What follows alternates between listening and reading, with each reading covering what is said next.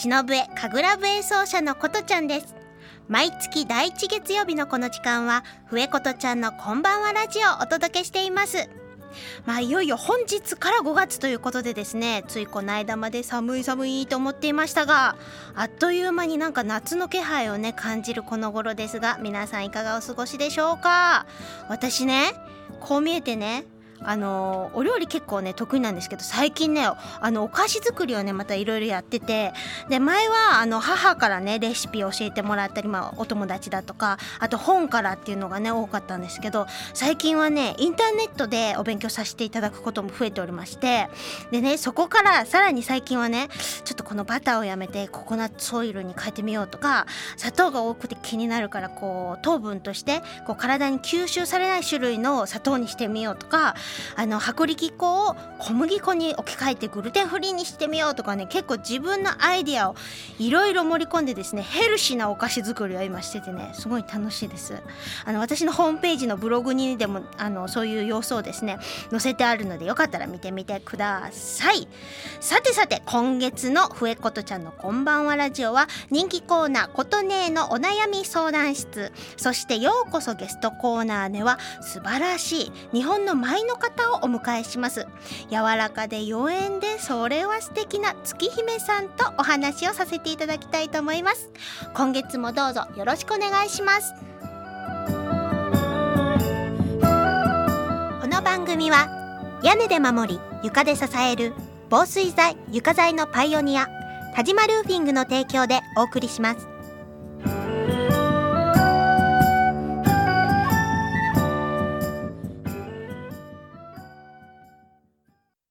々の練習楽器のケア。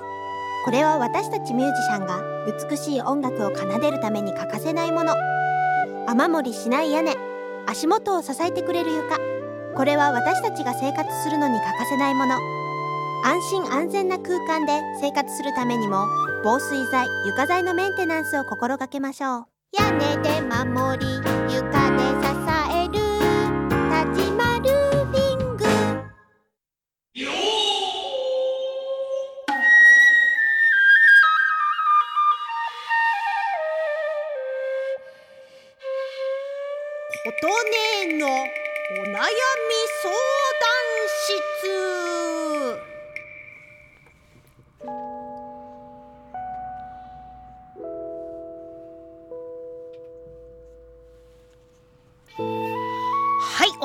相談室の時間でございますよ。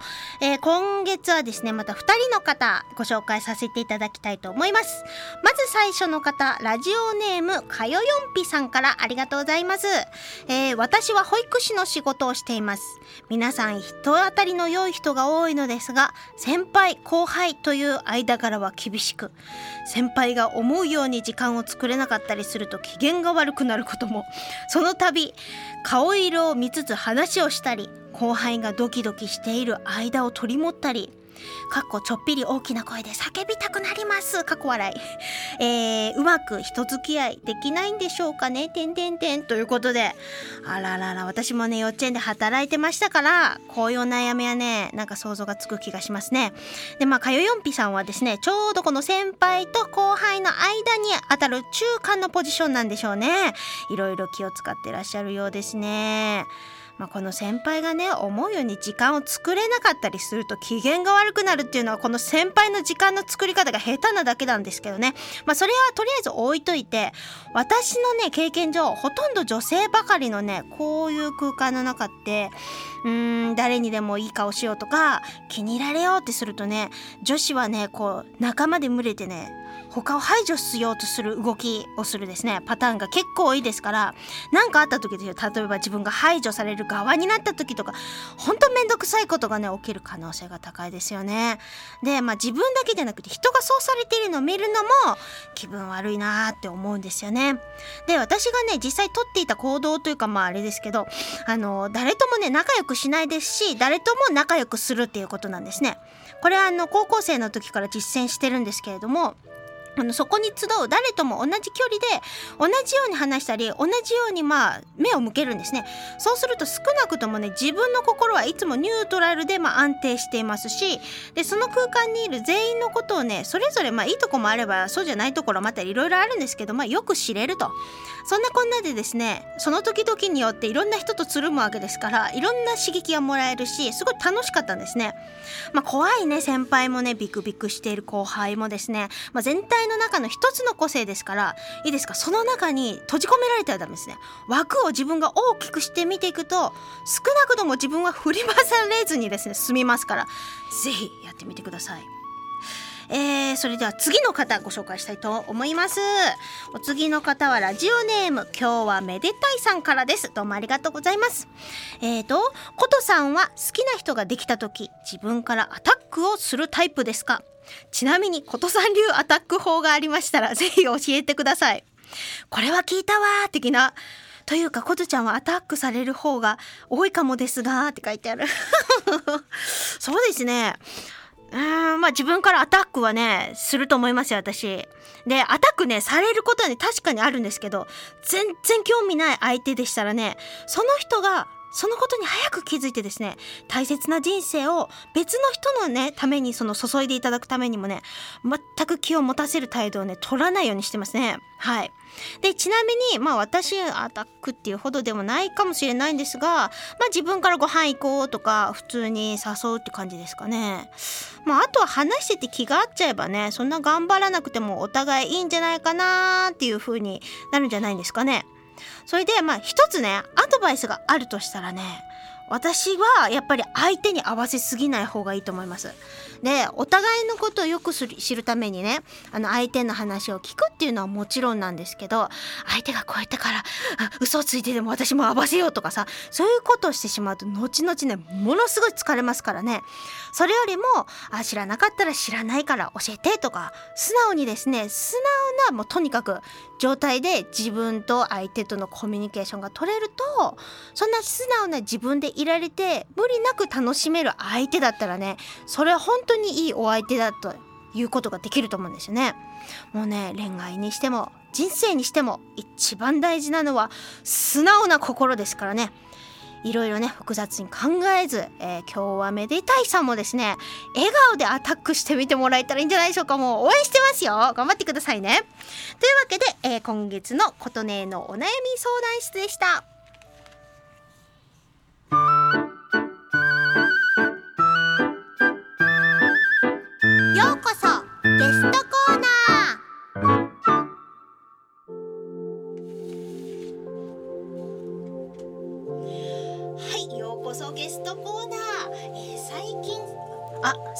知り合ったですね、えー、素敵な方を今回お招きしております、えー、マイテであります月姫さんです。こんばんは。こんばんは。あ素敵なお声でございまして、ちょっとね、皆さん今日はちょっとまたいつもと違った雰囲気になりそうな予感がしておりますけれども、まずはこの月姫さんのですね、ププロフィールを紹介させていただきます。えー、源氏物語に登場する、えー、女性たちの奥ゆかさという美しさに感化されて和服に身を包まれております。隠しても隠しきれない内面美を磨くべく、日本舞踊の名門流派に弟子入りし、し名取そして師範となられます。え閉ざされていた日本舞踊の世界の鎖国を解き語り部としてまた舞手として日本の伝統文化を伝えてらっしゃいます。さらに自ら新作を生み出すことにも余念がなく大和なでしこの精神美や日本の伝説を芸術的に啓蒙していらっしゃいます。舞で女性性の目覚めを刺激していらっしゃるというですね非常に皆さん興味深いでしょう。そんな月姫さんです。よろしくお願いいたします。よろしくお願いいたします。はい今日はですね皆さん実は月姫さんとっても可愛いピンクのお着物で着てくださっておりましてありがとうございます。ありがとうございます。春らしいですね。はい 心はいつもピンクです。あピンクが好きな絵なんですか、はい、はい、あそうなんだ。頭のねあの可愛いお花がついてるんですけどそれもピンクで帯締めも帯はげもみんなピンクなんです。可愛い。上手にでもコーディネートされてて素敵ですね。ありがとうございます。もうさっきからありがとうございます。しかもう聞けてないので 皆さんもねいろいろ話を聞きたいところだと思うんですが実は私たちね出会ったのが先月なんですよね。はいあのーお花見クルージングっていうのがございまして私ちょっと知り合いに誘われてフラッと行ったんですけれどもそのクルージングのお船の中で月姫さんがですね美しい舞を披露されたんですよね。あれは何という舞だったんですか？2種類ありましたね。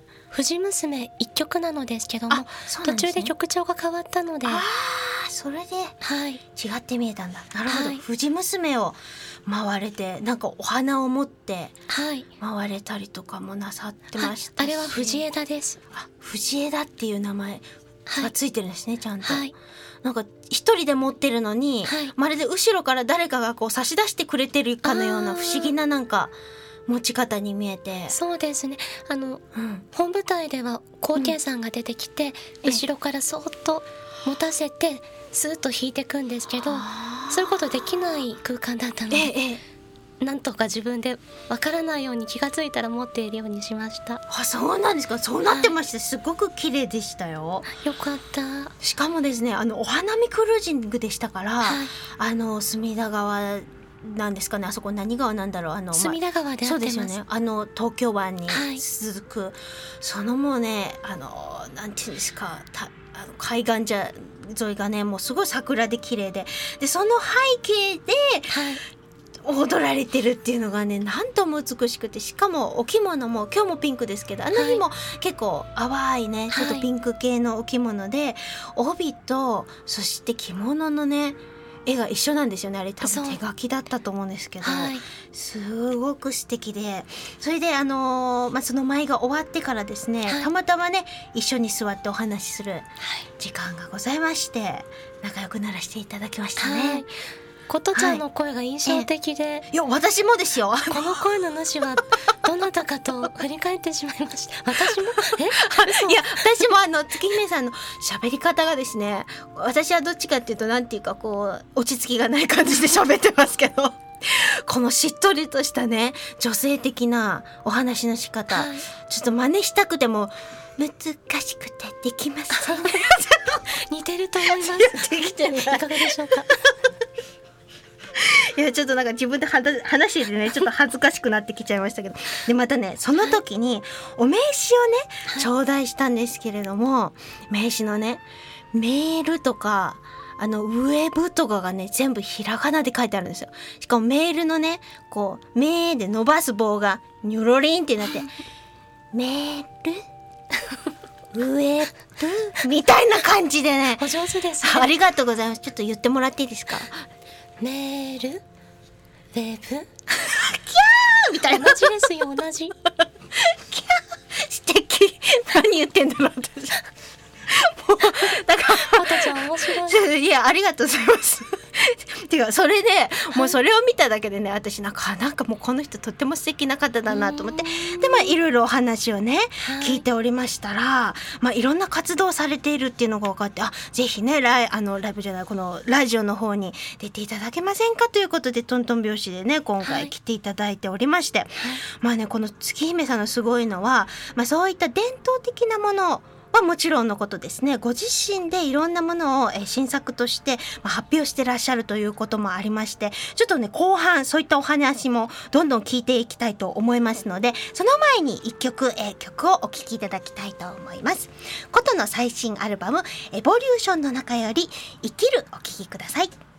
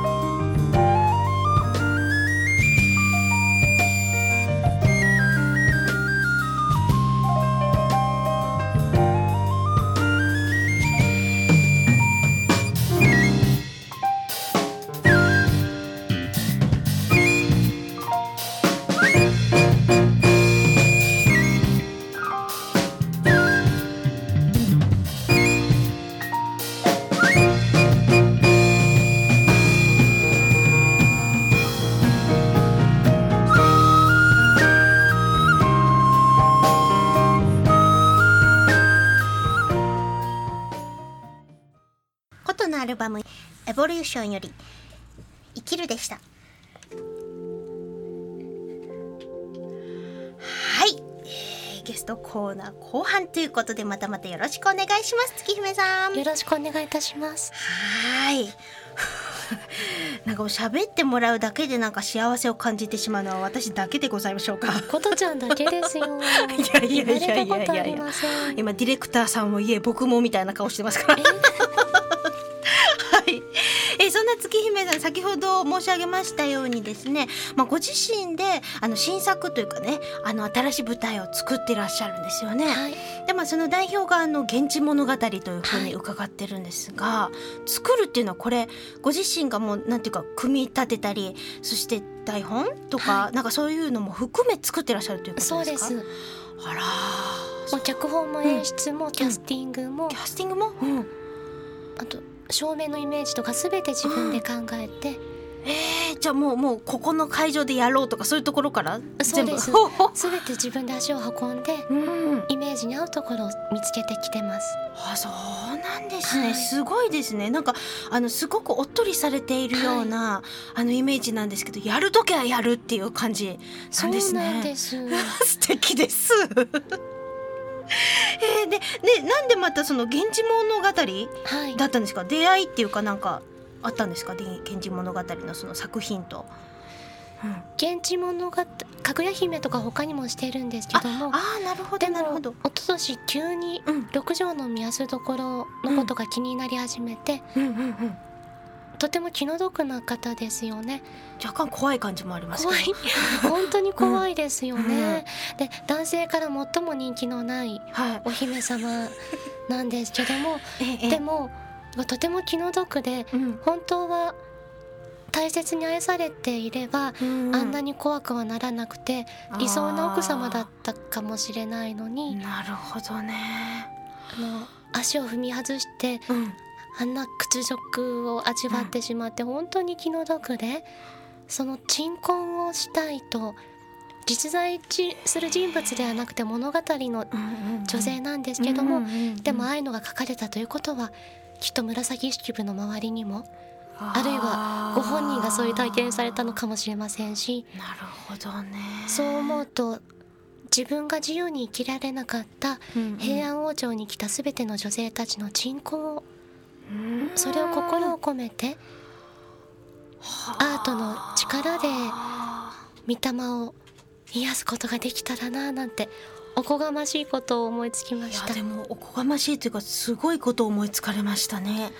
はあそういうことだったんですね。そうなんです。え私なんかは結構、はい。あのこ怖いなってただ思って あんな風にはなりたくないなじゃないですけど。私だって絶対なりたくないです。うん。あれだけはなりたくない。えでもその緑城の目安どころを、はい。月姫さんがあの演じられたってことなんですか？えもっともどうでした？自分でそういうの演じてど,、はい。どうなんですか？なんか。も。う辛かったです。ただ踊るというよりも、うんうん。本当に憑依したぐらい感情移入してはあ。入魂して踊るので、もう心がうん。もう壊れていくところとか自分が体感してる気になってしまうぐらいでもうこれは舞台どころではない。本当に辛かったですよ。あじゃあもうその作品取り組んでる間、結構もうなんか乗り移ってるというかそういう感覚にもう陥ってたという。そうですね。憑依としか思えなかったのとあそうあと不思議なことがありまして、原作では本当にうん。嫉妬に狂って生き量になって、で亡くなられた後も今度は資料となってもう執念深いんですよね。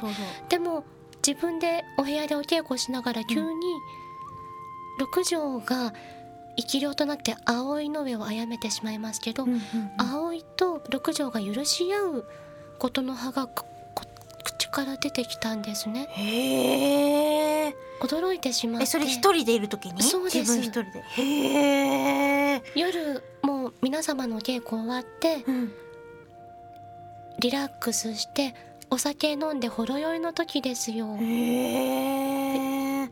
なぜか申し訳ありませんっていううんうん心からの言葉とうんで葵からのあの葵も六条の苦しみを気遣うような言葉とか私たちはお互いに罵り合うような関係ではなかったはずなのに、一人の人を愛してしまったがためにこのようなことになってしまったことを本当に辛く思いますとお互いが思いやるようなことの葉が出てきて涙が出たんですね。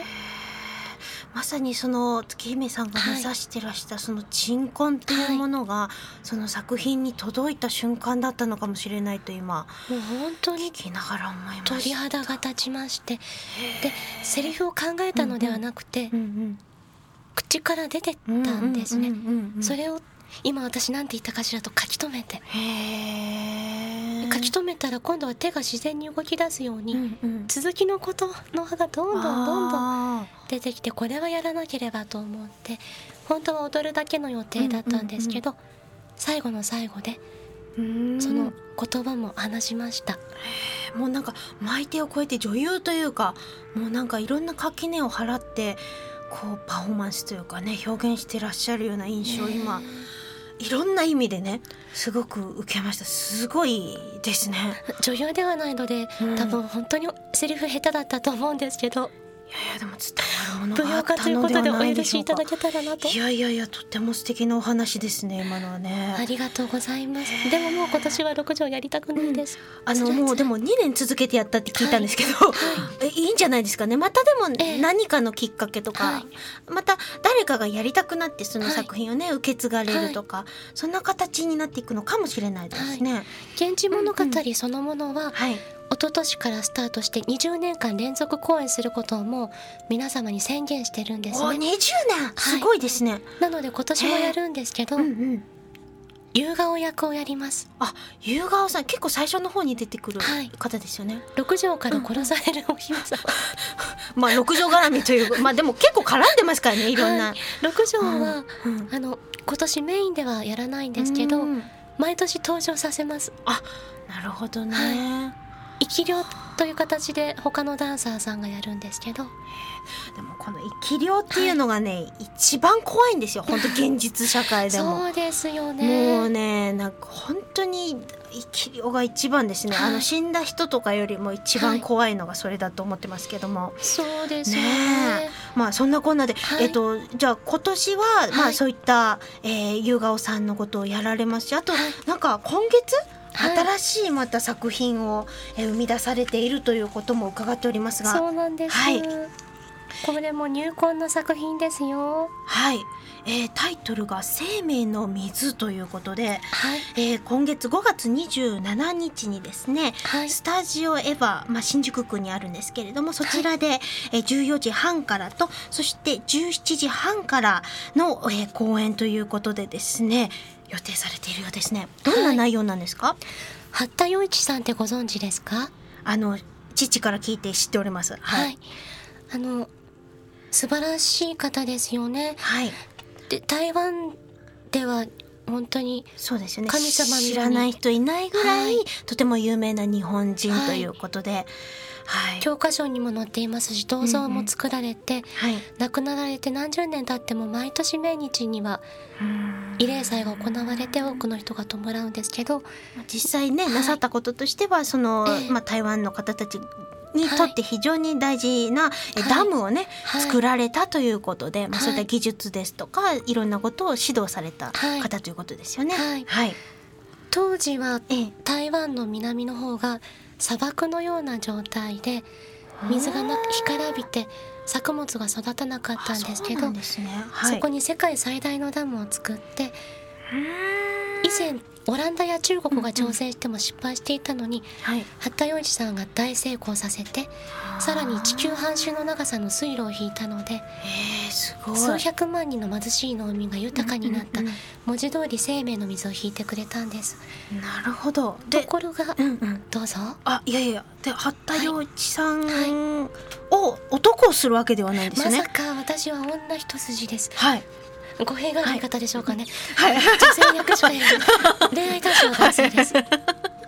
あの八田洋一役はパントマンミストの鈴木雅彦さんなんですけども、ええええ私は八田洋一の妻あ。豊木夫人をなるほど演じます。なるほど。奥様役をということで、この作品に、はい。えー出られるということでございますね。はい。はい、なるほどじゃあちょっとこの生命の水、い、やそんな素晴らしい旦那さんをはい支え上げた、はいえー素晴らしい女性の、まあ、愛の物語と言ったらいいんですかね。そうですそういう感じなんでしょうね。まあ楽しみでございます。私も行けたらぜひ行きたいところなんですけれども嬉しい。ですはい。というわけでですね、本日お迎えしましたのは、えー舞踊家であられます月姫さんでした。本日はどうもありがとうございました。ありがとうございました時を超えて受け継がれる優しいハーモニー。心に残るメロディーは日常生活を豊かに彩ります。強い日差しや雨から私たちを守る屋根。滑ったり転んだりしない安全な床。何気ない毎日を確かに見守る防水剤床材は安心安全な暮らしを守り支えてくれます。屋根で守り床で支え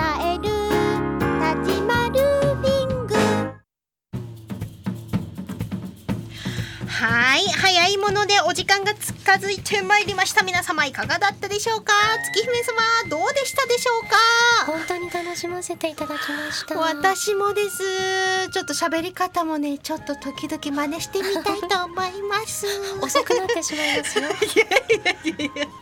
さてさて、えこの番組はですね放送終了後インターネットのポッドキャストでも配信をしています。各検索サイトから FM 西東京で検索してみてください。え次回来月のこの第一月曜日もどうぞお楽しみに。お相手は忍笛神楽笛奏者のことでした。ありがとうございました。月姫様ありがとうございます。ありがとうございます。バイバイ。この番組は屋根で守り床で支える防水材床材のパイオニア田島ルーフィングの提供でお送りしました。